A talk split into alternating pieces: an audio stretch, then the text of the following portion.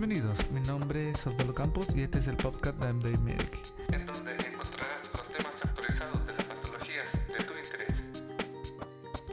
Además, te entregaremos los resúmenes de los mejores estudios de emergencia y manejo del paciente crítico.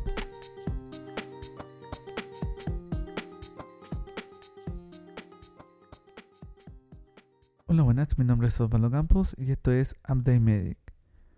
Hoy vamos a hablar un tema muy esencial para todos aquellos que son proveedores o van a hacer un curso de, de proveedores para la atención del paciente crítico, ya sea en pacientes de RCP o pacientes que necesiten atención en una sala de urgencia, atención hospitalaria y o atención en el transporte del paciente crítico.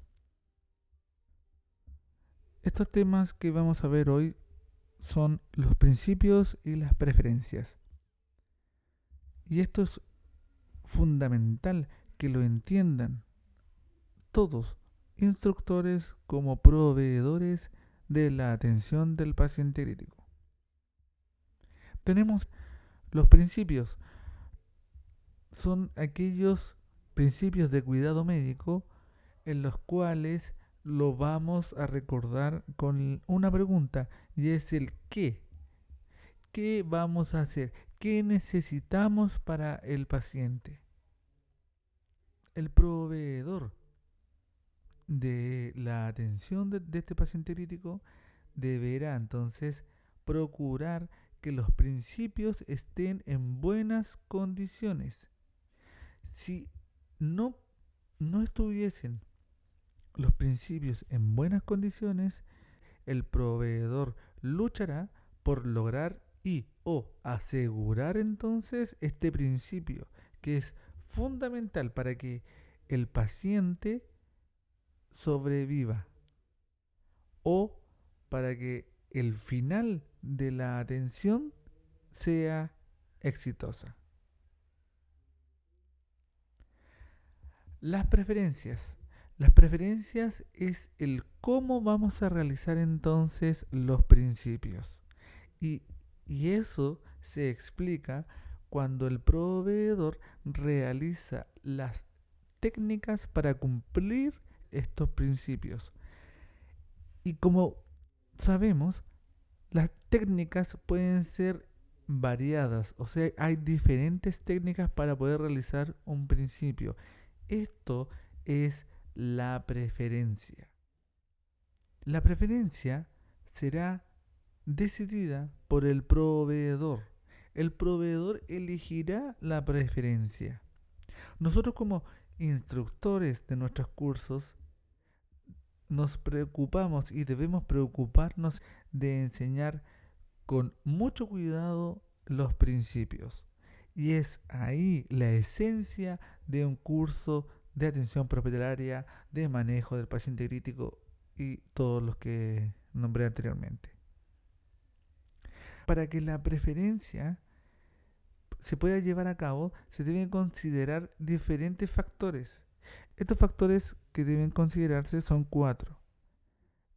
Tenemos la situación, la condición del paciente, la capacitación del, del equipo o del proveedor y el equipo disponible. Un ejemplo de esto lo podemos identificar en los cursos que realizamos cuando hablamos de la vía aérea. El principio de la vía aérea es el aire que necesita entrar entonces por esa vía aérea permeable. Esta vía aérea permeable necesita oxígeno. El oxígeno va a realizar entonces el intercambio gaseoso para lograr la respiración. Dentro de este principio se puede resumir que necesitamos en la vía aérea o en la letra A una vía aérea permeable. Ese es el principio, es entonces esto en lo que los instructores deben esmerarse porque los proveedores aprendan entonces que lo importante es permeabilizar la vía aérea. Cómo vamos a realizar la vía aérea permeable, cómo lograremos este principio, es entonces en donde hablamos de la preferencia. Un ejemplo entonces de una vía aérea que no está permeable necesita permeabilizar. Para eso tenemos preferencias. Una de las primeras acciones que podríamos realizar entonces en la vía aérea es la subluxación mandibular o elevación del mentón y lograr desobstruir la lengua que es el principal obstructor de la vía aérea. Con esta simple maniobra entonces ya estamos realizando una preferencia sin utilizar ningún dispositivo, sino realizando una acción que desplaza o levanta la base de la lengua que está obstruyendo la faringe. Si la vía aérea no se puede lograr con esta acción, debemos buscar algún objeto que esté obstruyendo la vía aérea. Para esto podemos utilizar diferentes preferencias como la pinza Magil para sacar este objeto Podemos también utilizar cánulas orofaringia, cánulas nasofaringia y después pasar a los dispositivos supraglóticos. Bueno, lo importante de esto no es ahora hablar de estos eh, dispositivos de vía aérea, ya que esto lo hablaremos en un capítulo eh, más adelante, sino que es hablar de la preferencia que la no tiene que elegirla el instructor. El instructor nunca debiese entonces eh, contaminar a los proveedores o a los estudiantes de, estos cursos con una preferencia ya que esta es mejor o no, sino que debiésemos entonces trabajar para que los proveedores sepan utilizar su pensamiento crítico y puedan utilizar la preferencia que más les acomode según los cuatro factores que hablamos, según las situaciones que estén viviendo, según la condición del paciente, según la capacitación que tenga el proveedor para realizar una técnica y el equipo que tenga disponible. El proveedor tiene la facultad de elegir la mejor manera de cómo va a realizar el principio que necesita. Es fundamental para todo esto que tenga una capacitación teórica, práctica, el proveedor para poder realizar las intervenciones necesarias. Las decisiones para el manejo del paciente crítico son individuales a las necesidades del paciente, de acuerdo al mismo paciente, al momento y a la situación específica que esté viviendo entonces el proveedor. En algunos cursos eh, nos han comentado algunos alumnos que existen protocolos. Eso es totalmente cierto. Los protocolos eh, nos dan un, un, margen de cómo debemos realizar las cosas, pero no son la respuesta final.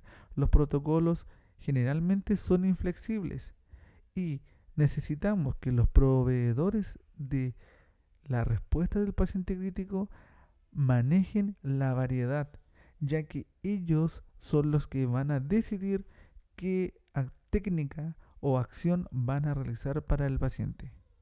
El proveedor debe conocer entonces la situación, el equipo que tiene disponible, la condición del paciente y su propia capacitación para tomar las decisiones. No, todos los proveedores tienen la misma destreza. Los insumos o herramientas para llevar a cabo estas técnicas no están disponibles en todos los servicios de urgencia. El hecho de que un instructor, un doctor o un proveedor que esté experimentado y prefiera una técnica no significa que es la mejor preferencia en todas las situaciones. Lo importante es siempre, pero siempre satisfacer el principio. La manera en que se lleva a cabo y cómo se proporciona el cuidado al paciente, entonces repetimos, depende de cuatro factores. La situación, la condición del paciente, la capacitación y el equipo disponible. Bueno, esto es todo por hoy. Nos vemos en el próximo capítulo. Esto es Update Medic.